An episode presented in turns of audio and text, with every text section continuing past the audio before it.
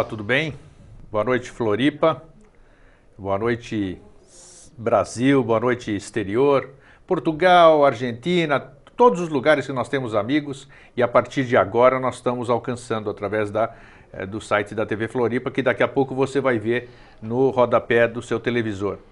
Hoje aquela que é a minha, tá bom. Hoje nós vamos tratar de um assunto de extrema importância. Vida Inteligente sempre aborda assuntos que visam esclarecer o público. Nós vamos falar hoje, você pode participar. É, Fernando, por gentileza, bota o rodapé já que hoje eu quero a participação, que eu tenho certeza que tem muita gente que vai querer participar hoje. 3222 1137, o nosso tema de hoje é saúde pública. Saúde que todo mundo comenta comigo nas minhas rodas de amigo, entre aquelas conversas que a gente tem diariamente, não só dos amigos, como em outros lugares, a gente sempre vê questões sobre a saúde pública. Falamos também, vamos falar também sobre saúde privada, a medicina em geral. A gente ouve coisas boas, a gente ouve coisas ruins, a gente só ouve aquilo que nós mesmos carregamos, aquilo que nós lemos em jornais, aquilo que os nossos amigos falam, aquilo que nossos amigos, uh, parentes, companheiros passaram por situações parecidas. Então hoje nós temos aqui conosco a presença do doutor Jorge Coelho, que é diretor-geral do Hospital Regional de São José. Boa noite, Jorge, tudo bom? Boa noite, Grego. Tudo bem? É um prazer estar aqui contigo, com esses ouvintes do Canal 4, que a gente conhece, uma TV alternativa e que procura levar um diferente tipo de mensagem à nossa população. Isso. O, o tema de hoje, então, que é bem, é bem específico, assim, eu tenho ouvido Uh, todo mundo reclama da saúde pública. Eu estou aqui em Florianópolis fazem 20 anos. Eu vim de São Paulo, vim de um centro grande, que também tem as suas dificuldades, claro, mas ali nós temos. São Paulo nós temos N, N alternativas, né? além da, da, da saúde privada e tal. Florianópolis fica um pouco mais restrito, pelo seu tamanho também. Eu acho que está bem servido, porque todas as vezes que eu, particularmente, e os meus necessitaram de serviços emergenciais ou do, de, da saúde pública, nós não tivemos nenhum problema de ordem nenhuma. E estou te dizendo isso, antes da gente começar, é, sem, eu não tinha pistolão nenhum, não tinha QI nenhum, não fui indicado por ninguém, eu fiz os procedimentos normais. É, quando pequenininho aqui, o meu filho, o Eduardo mais velho, hoje quase 30 anos, ele sofreu uma fratura, numa, num pulo que sofreu uma fratura do braço. Fui no hospital, o, o do, o infantil Joana de Guzmão foi excelentemente atendido. O ortopedista atendeu bem, ele saiu bem o procedimento. Hoje ele está perfeito, você não sabe nem se ele teve fratura. Outras coisas que nós tivemos também, eu tive problema renal, também fui atendido no seu hospital, né, no Hospital Regional de São José. Fiquei lá tudo. Então, então eu não tenho particularmente nenhuma queixa contra a saúde do Estado de Santa Catarina, mas eu ouço muita gente dizer: como você vê, eu não quis trazer aqui, eu quis trazer um profissional da área, eu podia ter convidado o secretário de saúde, podia ter convidado um secretário de Estado da saúde, mas eu preferi um médico, alguém que está lá no dia a dia, que enfrenta aquilo lá e que sabe exatamente isso. Como você particularmente vê, você antes de mais nada, é, você é um, apresentar o Jorge Coelho, doutor Jorge Coelho, ele é um médico é, Intensivista. O que, que é um médico intensivista? É o médico que trata dos doentes graves, não é?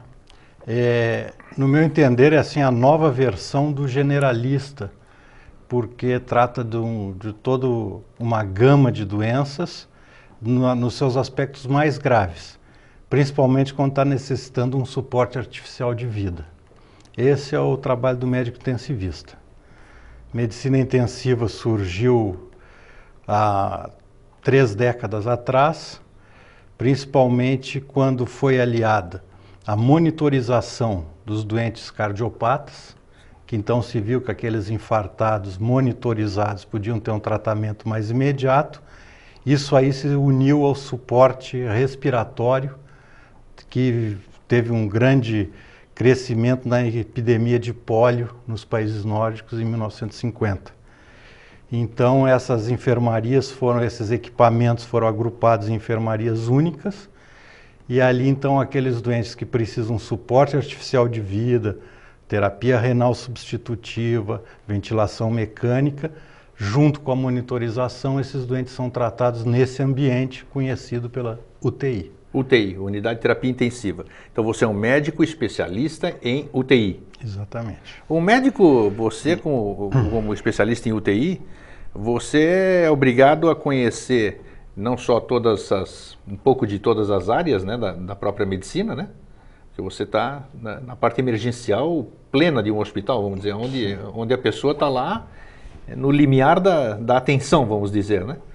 É, e também você tem que ter um, um conhecimento tecnológico para lidar com aqueles equipamentos, ou você tem um suporte lá dentro. Como é que é que funciona uma unidade de terapia intensiva?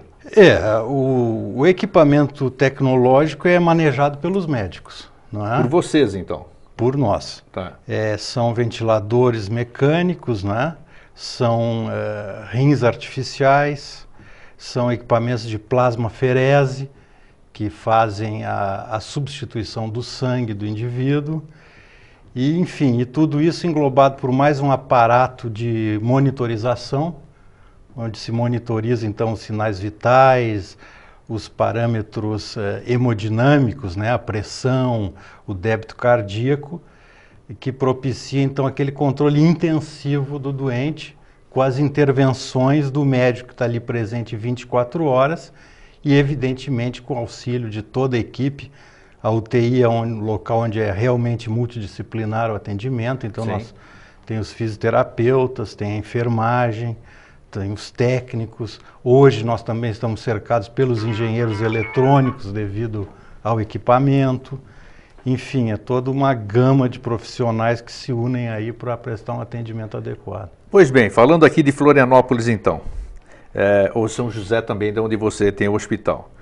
É, como, que, como estamos equipados hoje? Pode, você pode falar de São José, o seu próprio hospital, você pode falar de outros hospitais que você conhece aqui. Florianópolis, é, diz, sempre correu uma piadinha, você deve saber bem, diz que o melhor hospital de Florianópolis começava lá no aeroporto Ercílio Luz, né? Quer dizer, de onde você pegava um avião para os grandes centros. São Paulo, Porto Alegre, Curitiba. O que, que há de verdade nisso?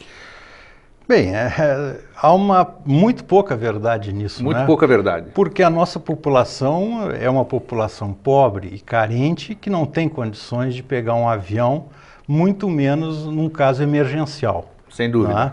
É, nós temos que propiciar o atendimento integral à nossa população aqui mesmo. Não podemos contar com outros centros.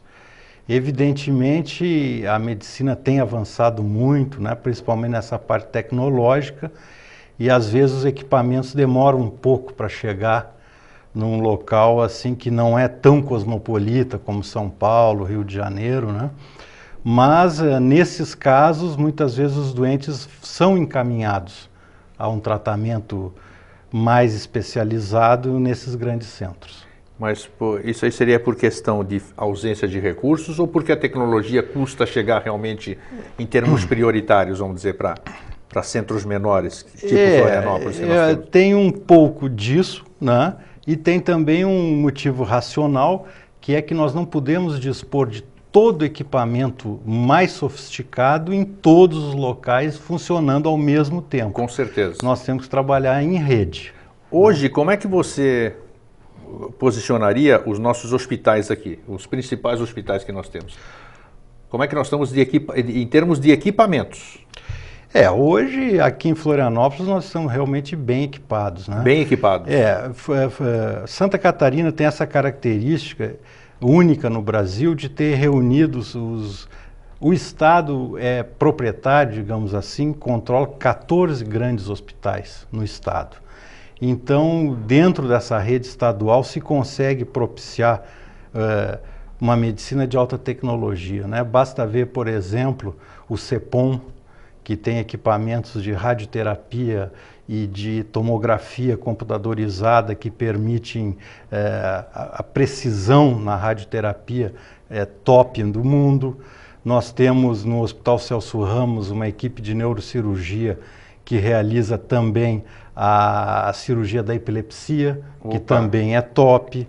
Nós temos, é, por exemplo, no hospital regional, o transplante cardíaco. Dizem que, só te interrompendo um pouquinho, dizem, é verdade que o Hospital Regional de São José, ele é um, um segundo centro brasileiro, vamos dizer, em, em, em capacidade de, Quer dizer, ele, te, ele, teria o mesmo nível, um pouquinho inferior do que o Hospital do Coração em São Paulo? Diz que é excelência. É, é, não, tá isso? é um... É, é difícil. Que é muito bem servido por profissionais na área cardíaca, entre outras coisas, o hospital regional. É, é que na verdade o hospital regional se divide no hospital regional, que é um grande hospital geral, e o Instituto de Cardiologia. Ah, sim, lá, sim. lá dentro do é, hospital. São duas entidades irmãs, porém com direções diferentes. Ah, direções o, diferentes? É, tá. e, esse, e o Instituto visa uh, o ensino e a pesquisa. Daí o nome Instituto de Cardiologia dentro dessa área específica. E realmente é um centro de excelência, um centro de ensino. É, não dá para comparar com grandes hospitais como o INCOR, onde o volume de atendimento é muito grande. Sim, mas eu digo que disseram que aqui a gente não perde para ninguém, quer dizer, nenhuma emergência precisa sair daqui para ir para um centro grande. Não, não, não se vê assim. Né? É, às vezes existe algum tipo de tratamento mais sofisticado, mas seriam mais para doenças crônicas. Claro. Você precisa um, uma medicação é, de alto custo é, e você tem a possibilidade de te ofertar, então você viaja para um outro centro. Mas aí no tratamento do câncer, de doenças mais crônicas, mas nas emergências nós realmente estamos bem servidos. É, eu tenho dois, dois colegas, dois amigos lá do condomínio onde eu moro. Um estava quase à beira da morte quando foi descoberto o problema cardíaco dele. Inclusive estavam pensando em fazer, não sei como é que se chama, retirar uma parte do coração. E foi submetido à cirurgia no seu hospital e está vivo.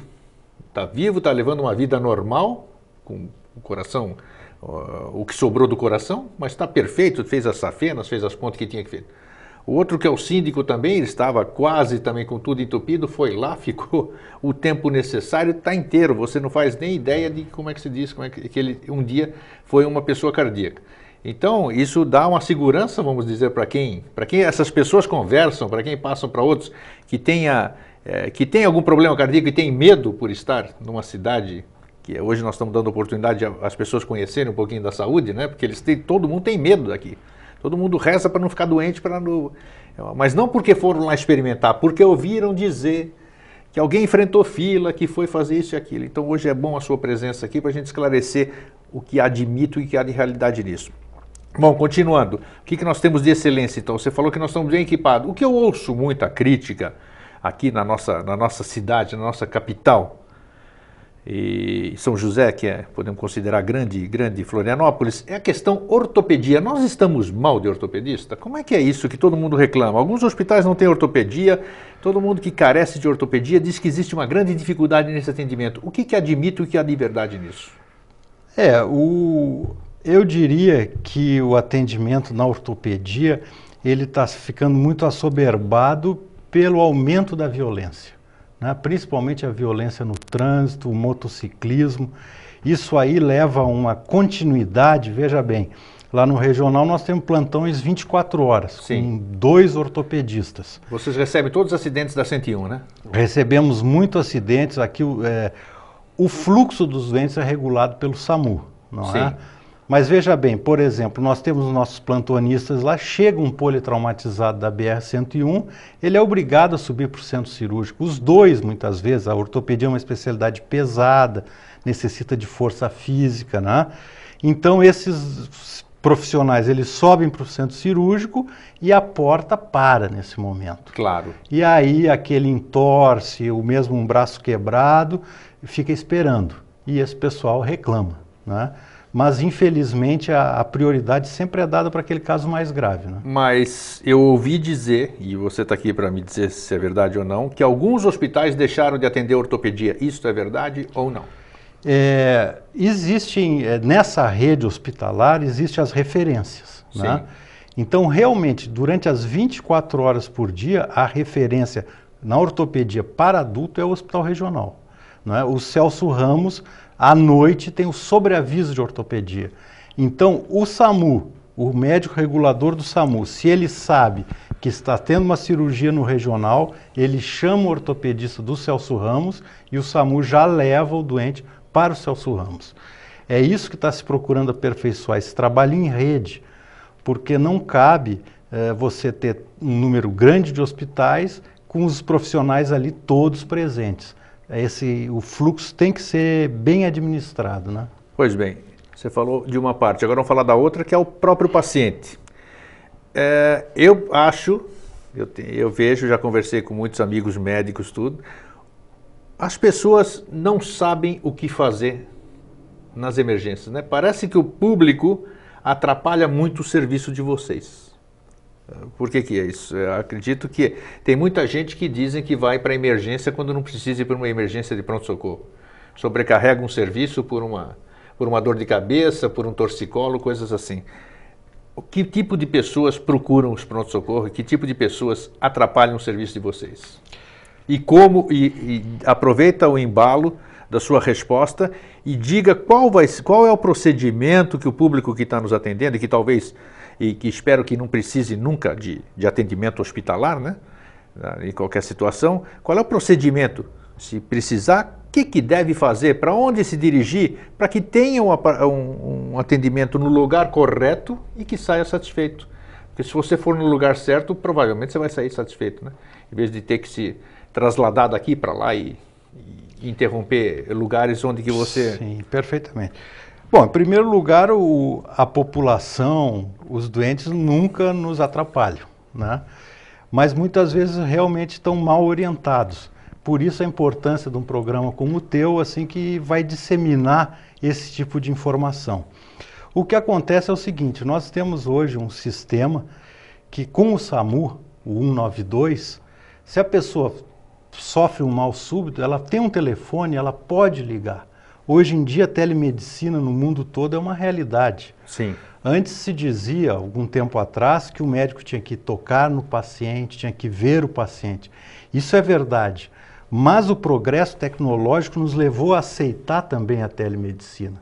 Então você liga para o 192 e você diz: Olha, eu estou com uma dor de cabeça. O médico do outro lado vai perguntar: Como é a sua dor de cabeça? O senhor tem pressão alta? O senhor está sentindo algum formigamento? E a partir dessa orientação médica, ele já vai te dizer.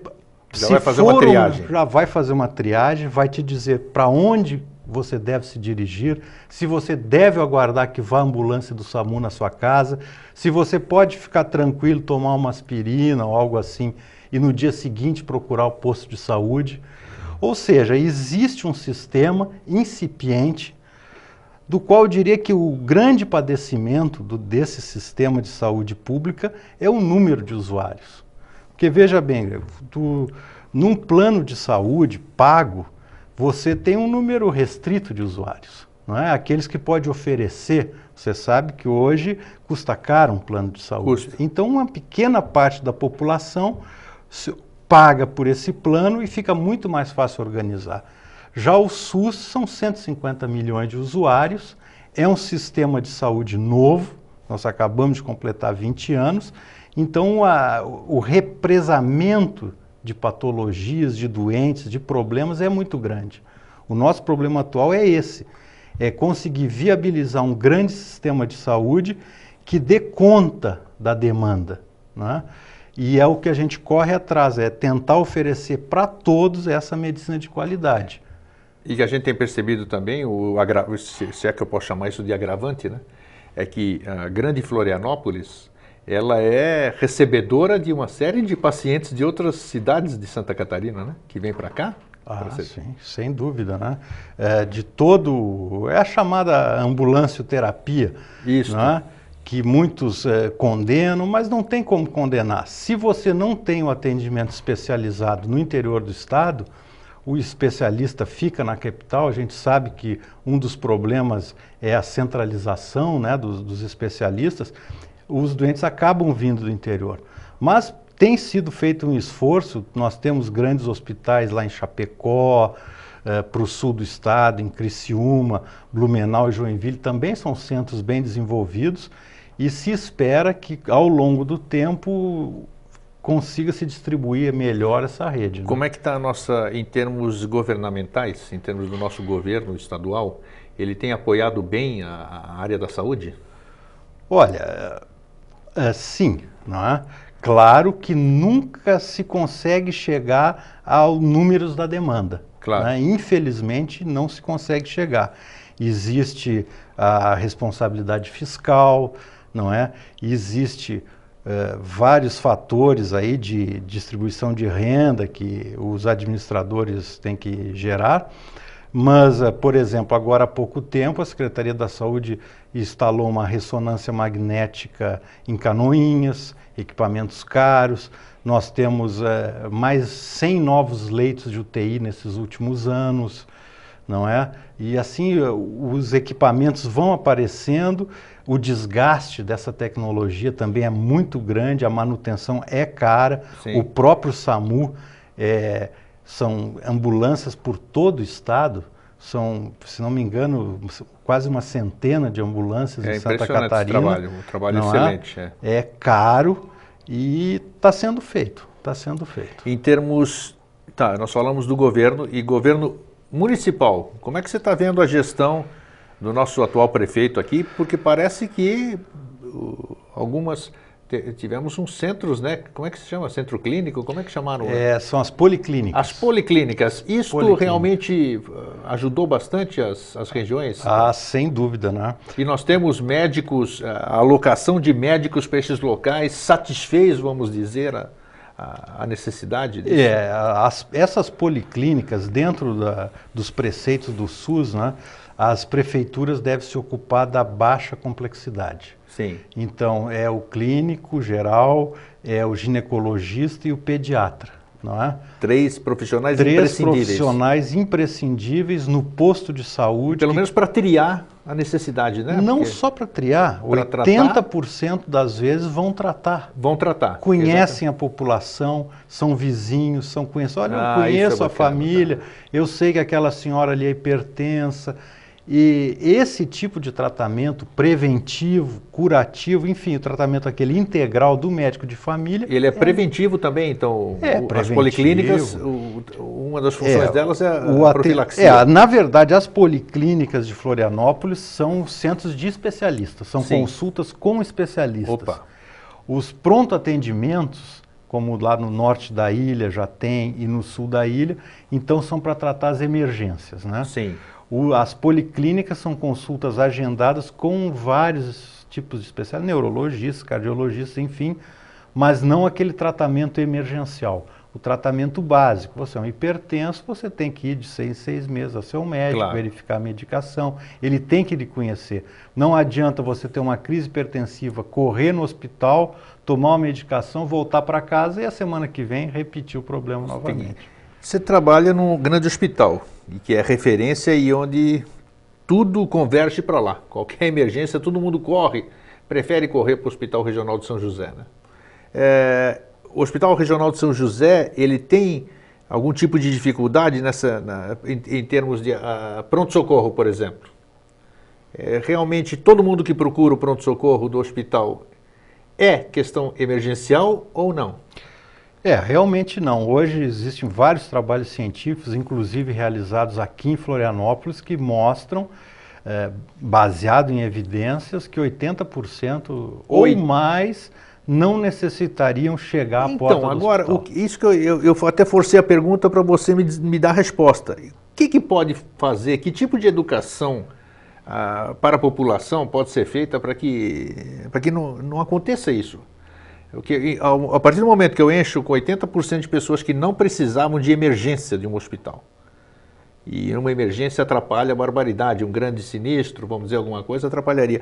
Como, como educar essas pessoas? Que tipo de, de, de, de mensagem poderia ser dada? Através de quem? Para fazer esse atendimento, orientar esse atendimento. Você ah. acabou de dizer do 192, ligar para o SAMU, alguém vai te orientar, vai te dizer, vai para isso, vai para aquilo. Mas não, a maioria das pessoas vai para lá. Que tipo que você acha? Onde, onde estaria a falha ou então a falta de informação? Olha, eu acho que a gente nunca pode responsabilizar as pessoas por algo que elas não conhecem. Exatamente né? por isso, exato. Eu acho que a falha vem do, desse resquício, ou ainda que há um mau atendimento na rede básica. Né? Aqui em Florianópolis, nós comentamos agora, vem melhorando. Sim. Notadamente. Notadamente. Mas em sim. outros municípios ainda não se consegue aquele posto de saúde ou aquele pronto atendimento que funcione a contento da população, que você procure e você se sinta bem nesse local. Não é? Então, eu acho que o mais importante, além desse tipo de palestra, de orientação, é que as pessoas sejam bem atendidas no seu posto de saúde. Aí elas naturalmente vão ficar ali. Está chegando uma pergunta aqui, deixa eu já te passar no ar aqui. Obrigado, Ciro. Uh, um exame ressonância marcado há dois anos nos ingleses, no postinho. Dizem que não tem vaga, ficamos à mercê. Fui a Esteve Júnior e lá está agendado, mas também não chamam, não me chamam. Como proceder para agilizar o exame? Essa pessoa tem artrite psoriótica, psoriática, psoriática, é a Maria das Graças dos ingleses. Deu para entender o recado dela? Deu, deu para entender. O que, que, a gente pode dizer para Maria das Graças? É, esse é mais um tipo desse problema da grande demanda né, e das poucas condições. Enfim, uma máquina de ressonância magnética aí custa em torno de 2 a 3 milhões de dólares. Né? 2 a 3 milhões de dólares? É. E mesmo assim, nós temos mais equipamentos em Santa Catarina do que existe no Canadá. Puxa. Não é? Para uma população que aqui é a metade. O que acontece é muitas vezes é o seguinte, eu não sei se é o caso aqui, parece ser uma artrite preocupante, realmente com uma indicação, mas muitas vezes as pessoas acham que o exame é resolutivo, não é? Que você tendo uma imagem, você vai resolver o seu problema. Então todo mundo quer a sua ressonância. Você torce o pé no jogo de futebol, você acha precisa uma ressonância, você tem uma artrite crônica, ou você é um idoso com uma artrose, uma dor no pulso, você pede uma ressonância. E isso aí cria uma fila muito grande.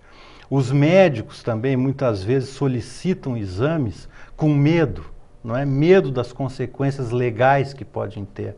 Tipo, você... tipo, fala sobre isso, é interessante é, isso. Por exemplo, você tem, eh, no caso dessa senhora ou senhor, uma artrose, né, uma dor é, articular. A Maria das Graças. A Dona Maria das Graças tem uma dor articular, quer investigar essa dor articular, não é? Mas é, resta saber se essa imagem da sua patologia vai mudar o seu tratamento, vai mudar o curso da sua doença. Isso é competência do médico.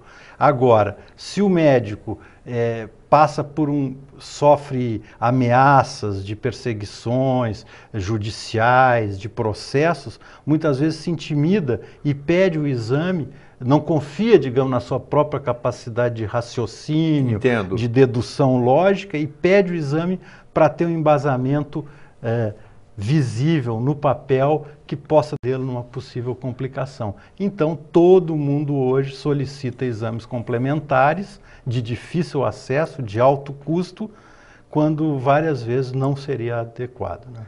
Então, a, a, ressonância, que é o caso aqui, ela é, ela é um serviço oferecido pelo SUS?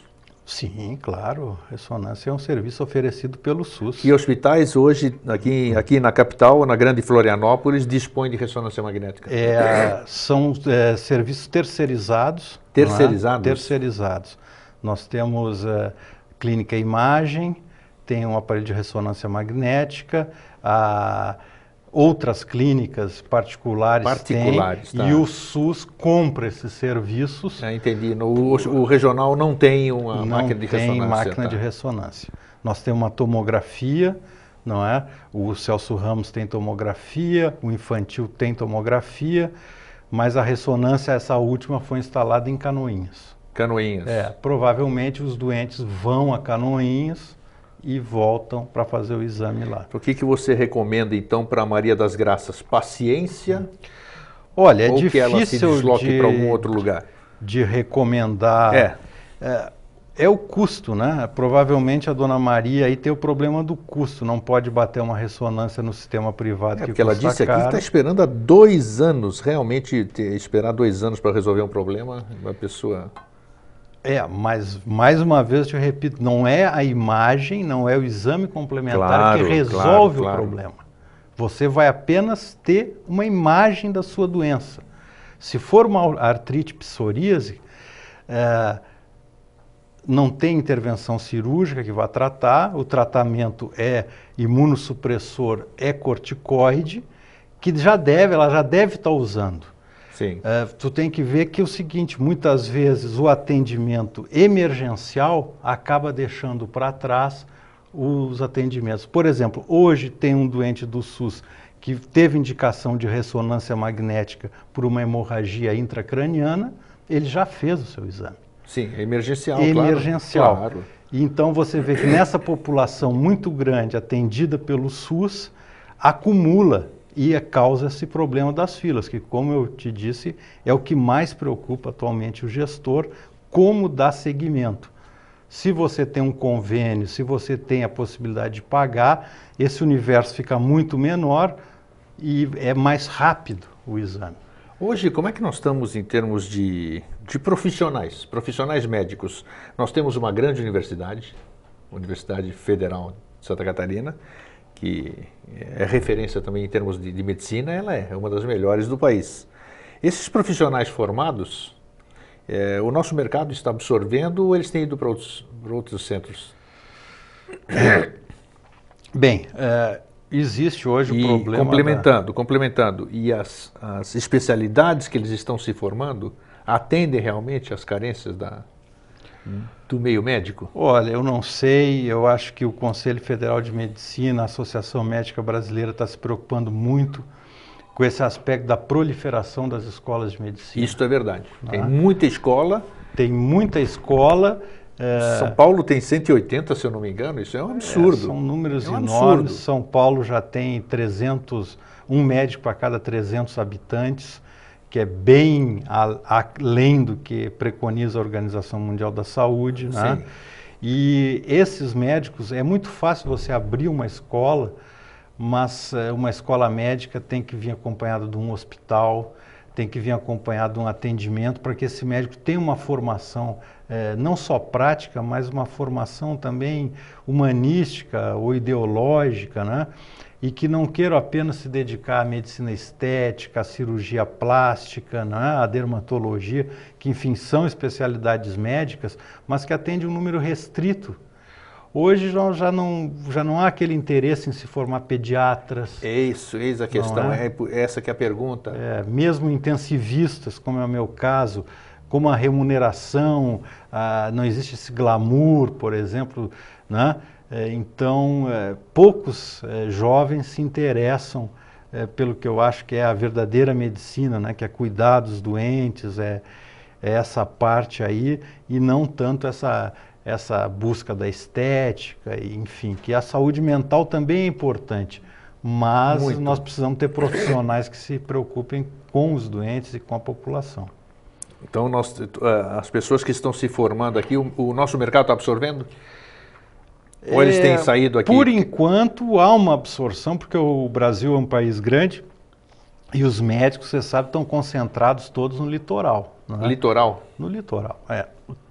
É muito difícil um especialista que vá para o oeste de Santa Catarina, que vá para o interior da Amazônia, não é?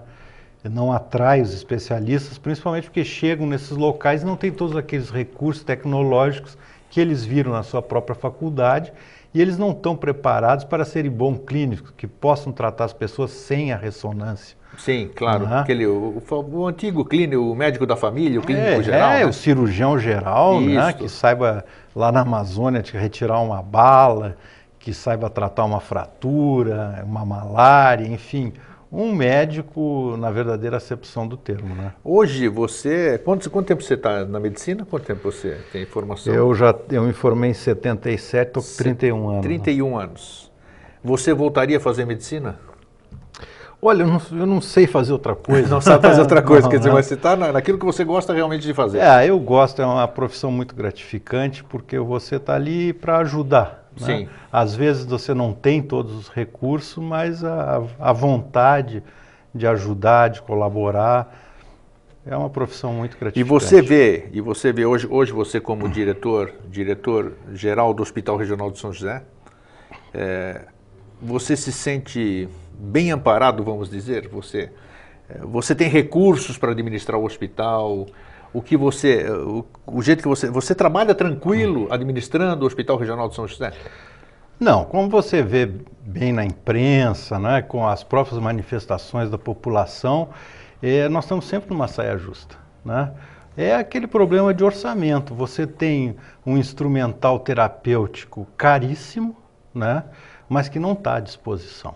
Né? Você tem que é, controlar os gastos, você tem que é, escolher muitas vezes os doentes, né? quem vai ser tratado, quem é uhum. é mais grave, quem precisa mais, porque não existe essa abundância. Né? Mas é, isso a não que você atribui a falta da abundância? Olha, não, eu... não a falta da abundância ou então o mínimo necessário, porque parece que, pelo que você acabou de me dizer, vocês trabalham aquém do mínimo necessário, né? Porque vocês têm que rebolar para poder fazer as escolhas que você disse, os casos mais emergenciais, prioritariamente aos é. demais. A gente sabe isso que não só é em Santa Catarina, a gente vê todo dia na televisão noticiários que isso aí é no país inteiro. É. É verdade. Não, Santa Catarina é um estado privilegiado. Eu considero assim é um também. privilegiado, né? É, a situação dos hospitais públicos em outros estados é bem pior, né? O descaso de muitas autoridades, tal, é muito pior. E essa essa nossa constituição que diz que a, o estado deve tratar todos os doentes leva também a muitas distorções, né? Veja o, o tipo do uso de medicamentos excepcionais, né? que a Secretaria da Saúde chega a gastar 30% do orçamento em medicações ainda a serem comprovadas sua eficácia científica, né? Está dizendo a nível geral, de Brasil ou não? A nível de Brasil, de Brasil, né? de Brasil mas fundamentalmente em Santa Catarina, sim. que eu tenho os dados dos sim, gastos, sim. Né? É, ainda medicações, digamos, ainda que são a nível experimental, lançamentos de grandes laboratórios multinacionais, potências econômicas, né? que então é, lançam drogas caríssimas e que por meio de liminares, como todos têm direito à saúde, muitas vezes os juízes então é, é, cedem o uso de medicações muito caras por uma parte muito restrita da população e isso aí também é um custo elevado. Né? Em detrimento aquele em detrimento do geral. Perfeito. Né? Duas perguntas que eu queria te fazer. O que, que você acha, ou, ou, a medicina ortomolecular, ela é uma medicina reconhecida? A, a, esse termo ortomolecular, para fazer isso tem que ser um médico. O ortomolecular é reconhecido pelo, pelo Conselho Federal de Medicina? Não, não, não, é reconhecido. Perfeito. O que, que, seria a medicina ortomolecular que é tão badalada e que tem resolvido muitas coisas que dizem que a medicina? É... é, hoje se trabalha, a ciência sempre foi da maneira que é, né? Hoje está muito em voga a medicina baseada em evidências, mas sempre a ciência sempre foi assim, os atos têm que ser reprodutíveis e reprodutíveis por qualquer um, não é? Então, se você não consegue reproduzir em todas as pessoas o, o, mesmo procedimento com os mesmos resultados, isso aí na comunidade científica não é muito aceito. Né? Sim. Você tem que conseguir provar com números que as coisas realmente funcionam. E isso não tem acontecido com a medicina uh, ortomolecular. É, realmente se sabe que os radicais livres, né, a oxidação dos tecidos são prejudiciais, mas ainda não se conseguiu é, maneiras é, mensuráveis, né, estatísticas que comprovem a eficácia desses tratamentos. Enquanto né? isso não é reconhecido pelo, Enquanto pelo Conselho. não é reconhecido. É, outra pergunta, como é que nós estamos aí em termos de, das doenças transmissíveis, vamos dizer, a síndrome da imunodeficiência, né, que a gente sabe a SIDA, a AIDS Sim. e outras, outras doenças contagiosas, como é que o Estado está nessa relação? Ela está é, é, tá tudo sob controle. Nós temos medicamento para todas essas pessoas que buscam, que a gente sabe que são coquetéis caros, apesar de que hoje já está é. já tá melhor. Qual é a posição? Olha, o Brasil realmente é um país de contrastes, né? Você vê que no caso é, da AIDS aí, é, o, o nosso governo, o Ministério da Saúde, rompeu as patentes dos medicamentos, né? Dessas grandes multinacionais e fornece medicamentos a todos os infectados. Sim. Com grande sucesso, a mortalidade da doença vem diminuindo, vem diminuindo é consideravelmente. E por outro lado, Obrigado. nós temos a dengue aí graçando no Rio de Janeiro, Isto. não é? Isto. A malária graçando na Amazônia e pouco é feito, pouco é investido, né? Uh, muitos dizem que, como são essas doenças, essas pandemias acontecem junto a populações pobres e não geram muitos lucros, então não há uma dedicação é, a se tratar essa, essas doenças. Né? Mas nós estamos aqui, em termos de Estado, nós estamos bem. As pessoas as pessoas infectadas estão sendo bem atendidas, tem as. Sim, sim. Não está faltando o nada para elas. O coquetel para os imunodeprimidos é, é distribuído gratuitamente para todos e felizmente aqui nós não tivemos nenhum caso de dengue. Né? Tá, e o, o, outra pergunta: os números apresentados na imprensa hum. são os reais ou não? Sobre? Sobre as, o número de pessoas infectadas no estado, essas coisas assim? São, são reais. A gente sabe que muitas vezes ela, os números são maquiados para que a própria população não se assuste, né?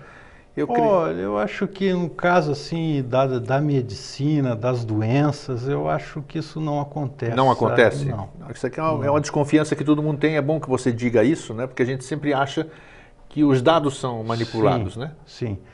Não, mas veja bem, essa parte de, por exemplo, no tratamento dos imunodeprimidos com esses coquetéis, isso aí é completamente controlado, existe também uma vigilância sanitária, né? Por exemplo, se aparece um caso de uma doença infecciosa, existe uma notificação compulsória, a vigilância epidemiológica. Isso, isso é verdade, isso A eu vigilância sei. vai atrás funciona, né? E os números se conhece hoje já com a, com a informática, tudo isso já se tem os números muito mais precisos do que uma década atrás isso é bom. no Brasil. Vamos ver uma pergunta que nós temos aqui. É, é o Luiz da Trindade. Luísa? É isso. Luiz? Luiz. Luiz da Trindade pergunta. Luísa, Luísa é uma mulher. Por que os médicos do SUS não dão opções às pessoas, conselhos? De comprar remédios mais baratos, comer mais cálcio, emagrecer, ao invés de mandar fazer exame, se ele já sabe qual é o diagnóstico. Em cima de, dessa outra doença que a outra moça falou também. Isso. Sim. Sim. Questão de artrite também. É Você entendeu ou não? O que é que eu releia?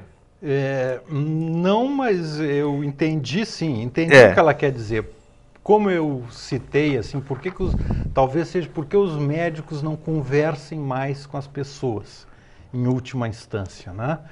Por que, que não existe um relacionamento melhor entre o profissional e aquele que o procura? É, ela pergunta por que, que os médicos não educam ao invés de mandar fazer exame. Em síntese é isso a pergunta. É, é, o, é a pergunta que eu também faço, né? Que eu gostaria que meus colegas se preocupassem com isso também.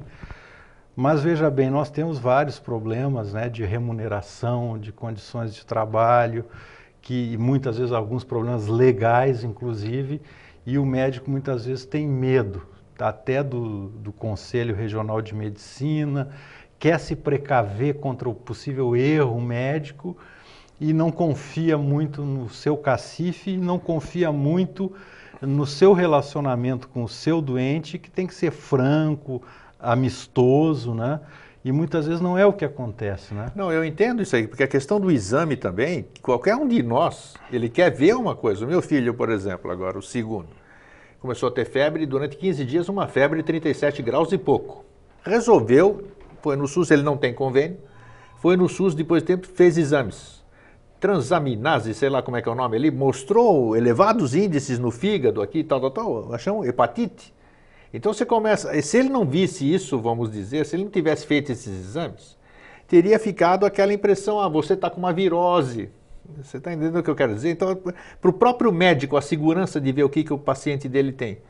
E até para o próprio paciente em saber que ele não está com uma hepatite, ele foi, teve uma virose de alguma coisa que ele comeu. Então, acho que o, é claro que a indicação é, é necessária, mas o exame também é imprescindível para você ter uma anamnese perfeita. Você não concorda comigo? Ou não? É, não concordo. Não concordo. Veja tá. bem, tu tem uma, uma pleiade aí, um número, eh, digamos a grosso modo, talvez 300, 400 exames cabíveis de serem feitos num laboratório. bioquímicos, né? sem contar a imagem. Você não pode fazer screening de toda a população. Isso é verdade, fazer concordo. 400 exames, concordo, concordo. Quando 99% de todos esses dariam normais. Ah, Daí a, a, importância da qualidade do médico, não é? da profissão do médico. Esse é, é esse profissional que tem que decidir o que, que é importante. Não é? Senão todos nós passaríamos por uma ressonância, faríamos exames bioquímicos do sangue de seis em seis meses, é, iríamos à internet, veríamos os números normais. Isso. É, Agora, é isso a que custo? Só no Brasil, que é tudo SUS. Porque se fosse em outro país, isso não, não aconteceria. É o médico que tem que dizer, não, minha senhora, a senhora precisa de um exame de urina, ou a senhora precisa de um hemograma, ou a senhora precisa de uma ressonância. E não tudo ao mesmo tempo agora. Compreendo, é? compreendo, você tem razão. Tá, vamos lá, mais uma pergunta. Sérgio do Estreito, é, psiquiatra irmão do Paulinho, conhece?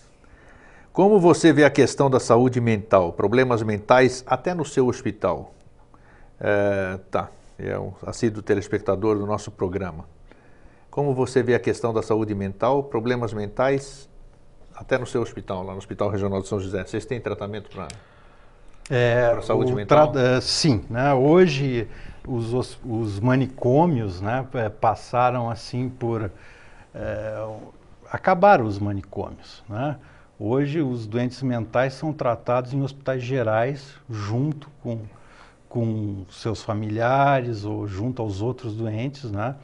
E no hospital regional nós temos uh, saudações aí para o irmão do Paulinho, que claro que eu sei quem é, não é? É um grande psiquiatra aqui de Florianópolis.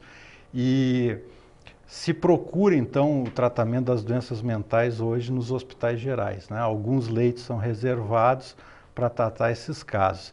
Ainda existe resquícios, nós temos aqui o Instituto Psiquiátrico, a antiga Colônia Santana, Sim. onde aqueles casos que já estavam ali, que já fizeram a sua vida, né? Muitas vezes chega um jovem à instituição, naquele tempo eram internados e ali ficavam o resto da vida.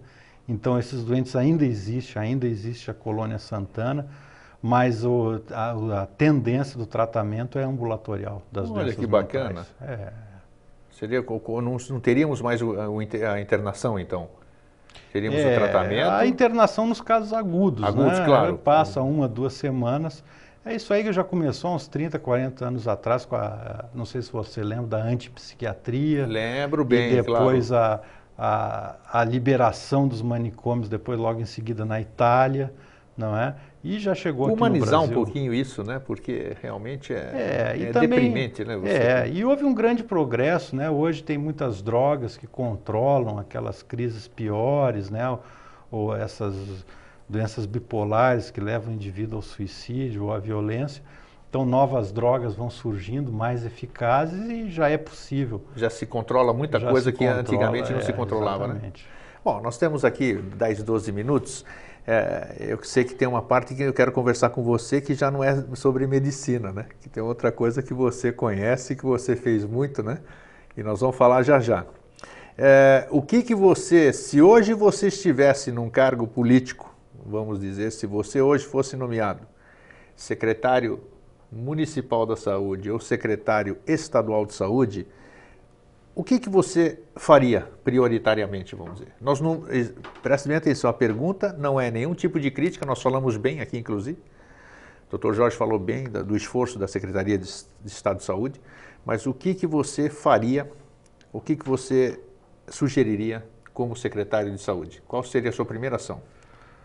Olha, eu acho que nós precisamos, assim, eh, a gestão ela tem que ser um pouco mais distribuída às bases. Aqui eu estou defendendo um pouco o meu lado. Claro, né? você está um Eu médico... sou um profissional que estive sempre dentro do hospital, não é? Então eu conheço ao longo dos anos, eu tive a oportunidade de conhecer esses mecanismos da instituição. Aquilo, né? Passar um pouco mais do poder decisório para as bases. Eu acho importante, né? Que se evite a, a centralização excessiva. Né? Uh, hoje nós temos muitas vezes, ou se decide ou no ministério, ou se decide no gabinete do secretário, uh, estando um pouco longe uh, do real atendimento ali à população. Veja bem, por exemplo, às vezes nós temos alguma carência de um material, é, leva tempo para que toda a, a, a burocracia é, para que consiga o material. Se nós tivéssemos mais controle, mais autonomia no gabinete do hospital, as coisas seriam mais agilizadas. Essa é a impressão que eu tenho e é isso que eu faria, distribuiria um pouco mais. O, eu acredito que o atual secretário, o governador, eles já colocaram esses cargos eh, de diretores dos hospitais nas mãos de técnicos, né? médicos, enfermeiros. Isso, isso é importante. Isso foi muito importante, claro. né? porque eram cargos comissionados que ficavam muitas vezes nas mãos de políticos. Exato, não tem e condição, tem que ter alguém já é algum, Já foi um grande passo e eu acho que é nesse caminho que tem que caminhar, né? É, descentralizar um pouco mais e colocar essa esfera decisória mais próxima do atendimento à população. Bom, quem sabe aqui provavelmente deve ter alguém assistindo e quem sabe isso aqui né, for uma crítica construtiva, quem sabe a gente possa estreitar essa, exatamente essa sua solicitação, né? É, espero que sim. Você e sua esposa, há algum tempo atrás, alguns anos, você e sua esposa têm um programa aqui na TV Floripa, a Mônica, Viajando com o Biquíni antes do meu programa aqui. Vocês devem assistir também. É, durante muitos anos, durante quanto tempo vocês fizeram uma volta ao mundo de barco? É isso? É, foi isso mesmo. Quando que foi? Que período? De que período a que período? É, isso foi o seguinte: é, eu me formei e fui. Eu era muito ligado à medicina submarina, não é? A medicina hiperbárica, eu estava... Você, no... tem, você, tem, você gosta da, hiperbárica, da hiperbárica, né? da medicina hiperbárica, né? Gosto, gosto. A medicina hiperbárica é aquela das altas pressões, Exato. Né? Então, que se encontra ou seja no mergulho profundo, que hoje já é feito por robôs, mas aqui há 30 anos atrás ainda eram os mergulhadores Isso. que iam, né? E também o oxigênio hiperbárico, que é uma, uma forma de utilização do oxigênio sob grandes pressões, assim o oxigênio chega nos locais do corpo humano onde ele é mais necessário, dissolvido no plasma e não só transportado pelas hemácias. Né? Sim. Então, é, essa parte eu era muito interessado por essa parte da medicina submarina e fui estudar na Europa e aí comecei a ver essa, essa gostar dessa coisa da vela e dos veleiros e eu achava que eu tinha que ter um pouco mais de vivência do mundo, um pouco mais de conhecimento é, para poder ser um médico de verdade, né? Então... Quanto tempo você tinha de formado já? Ah, isso aí eu já comecei, me formei e fui logo fazer a pós-graduação, não é? E ao mesmo tempo, então, eu fui me entusiasmando pela vela. Logo em seguida, eu e Mônica voltamos para o Brasil, comecei a trabalhar Sim. E ao mesmo tempo construía um veleiro, não é? E depois saímos, uma primeira tentativa, fomos até Salvador, Mônica engravidou, a nossa filha nasceu aqui em Florianópolis. Sim. Aí então fixei-me aqui, nesse mesmo dia que a minha filha nasceu, eu fui fazer um concurso para o estado e, e aí me fixei aqui na ilha onde eu me orgulho de ter chegado de barco. Né? Olha só, é. você não é nativo da ilha? Não, não. Você nasceu aonde? É, a minha família é de caçador aqui caçador. do interior, mas o meu pai foi estudar em Porto Alegre, casou com uma gaúcha e eu nasci lá. Nasceu em Porto Alegre. É. Tá, e, e, me diz aqui, vocês fizeram uma volta ao mundo? Como é que foi isso aí do, do, do barco? É, então nós construímos esse veleiro, não é? E eu já trabalhava, estava trabalhando aqui, eu fundei a UTI do Hospital Regional com esses conhecimentos que eu peguei lá na França, mas tinha essa vontade né, de, de conhecer um pouco mais do mundo. Então nós fomos saindo e fomos fazendo essa volta ao mundo gradativamente. Viajávamos durante um período de tempo, deixávamos o barco numa marina, voltávamos ah, para trabalhar. Entendo. O barco ficava lá no exterior. E, tá. Exatamente. E agora você tem um sonho de voltar a fazer isso? Olha, tu sabe que eu acho que no mar, né, o, é onde o verdadeiro homem se revela, né, que onde são verdadeiros desafios têm que ser enfrentados, né? Então eu gosto muito da vela de oceano, eu gosto de navegar também solitário, a família preocupa muito quando está junto, né? Sim.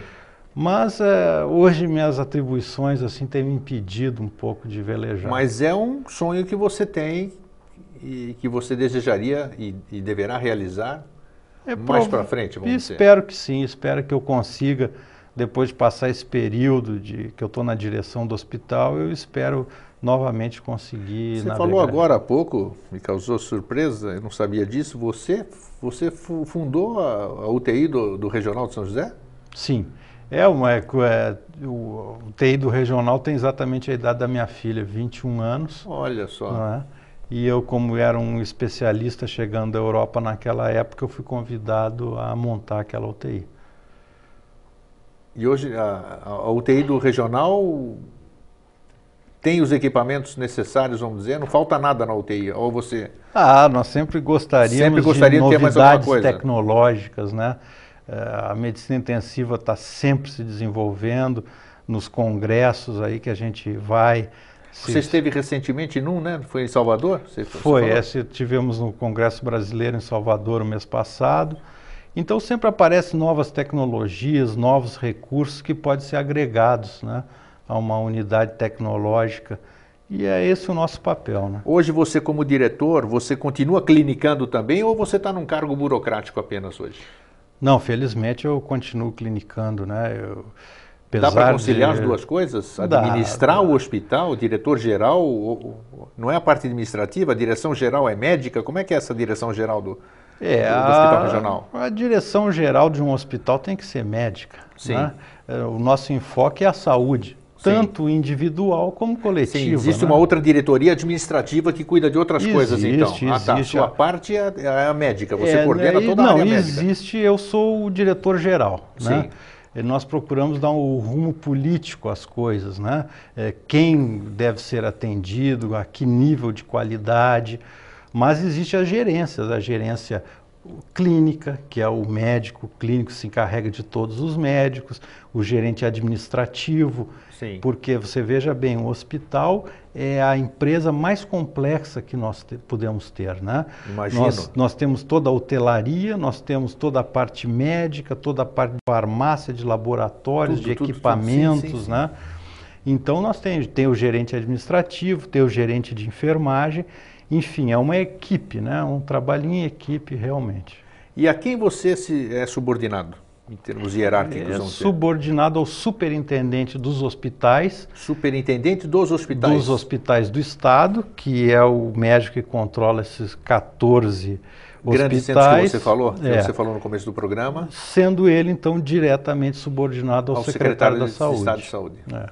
Então, então, nós temos, é, pelo que pude perceber, e eu só queria confirmar, né, porque nós estamos caminhando bem. Dentro do possível, dentro do, do limite, em comparação com outros estados da federação, nós estamos bem. Ah, certamente, né?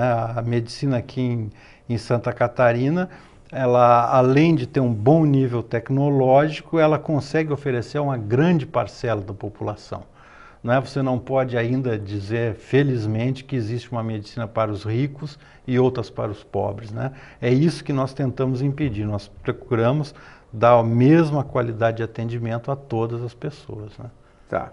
Então nós temos dois minutinhos. Vamos lá. Só recordando aqui, a pessoa tem uma emergência, ela liga para o 192. O 192 Todo, toda vez que alguém ligar para o 192, ele vai ser atendido ou é um telefone ocupado, essas coisas? Como é que é a central do 192? Não, ele vai ser sempre atendido, é um, é um call center. É um call né? center, tá. É um call center onde técnicos de enfermagem recebem a demanda e colocam, se for o caso ou não, colocam a pessoa em contato com o médico que vai então determinar se é caso para ir a ambulância a casa, se deve procurar aonde então, deve o melhor procedimento, só para recordar, para a gente dar o caminho então para o público telespectador, sentiu-se mal, sentiu-se é, preocupado com o seu bem-estar naquele momento, liga para o 192 e pede orientação. Esse é o, é, é o início, vamos dizer, do processo, seria? Eu diria que o início do processo é aquela pessoa que vai no posto de saúde, mesmo não estando doente. Porque ah, já isso é vai. É difícil, isso é não, difícil. não é difícil. É. Você não vai, seu filho não vai para se vacinar? Ah, sim. Não claro. vai para pegar o seu cartão do SUS? Sim. Não isso. vai para medir a pressão? É, não, então, sim, claro. nesse momento já conversa com o médico, mas o que, que acontece aqui? Como, veja bem, nós aqui temos toda a, uma gama de medicações que são distribuídas gratuitamente no posto de saúde. Isso é verdade, sabe que eu não sabia, que é pois coisa, é. nossa, tem... É, É, se você tivesse ideia, cite alguns por gentileza aqui. Ó. Ah, enfim, é, captopril, remédios para pressão. Preservativos. Para piolho, está falando aqui atrás, olha aqui. Tem uma série realmente de tem, coisas ali, ó. Tem, então, uma grande, uma farmácia básica Isso. que vão resolver esses 80% dos casos que não precisam ir ao hospital, estão ali no posto de saúde. A pessoa deve, antes de se sentir mal, já deve ir lá bater um papo com o médico, saber o que está acontecendo, ver se a sua carteira de vacinação está em dia. Se no caso do, da pessoa mais de idade, assim, enfim, né, o adulto, é, os preventivos para o câncer. A mulher vai no posto de saúde. Olha que beleza. Está ouvindo isso aqui? Isso aqui é, ó, serviu para mim, serve para você também. É. Bom, eu espero, chegamos em cima da, da hora. Doutor Jorge Coelho, é, eu espero sempre vê-lo aqui no Vida Inteligente, nunca lá no Hospital Regional de São José e nenhum outro posto de atendimento. Obrigado. Dá o seu recado final. Agradeço a sua presença. Você pode encerrar aqui dando o seu recado final em questão de saúde para a nossa população. É, então, é, eu, primeiro de tudo eu quero agradecer ao convite, né, e essa oportunidade, reiterar que as pessoas é, procurem as suas unidades básicas de saúde, procurem fazer o, o, conhecimento da sua rede de assistência, o que, que pode ser oferecido a elas, antes de ficarem doentes e ficarem então perturbadas e não saberem o que fazer. Procurem se informar antes para na hora do sufoco saberem aonde procurar auxílio. É isso aí. Obrigado, gente. Um grande abraço e até sempre. TV Floripa apresentou Vida Inteligente.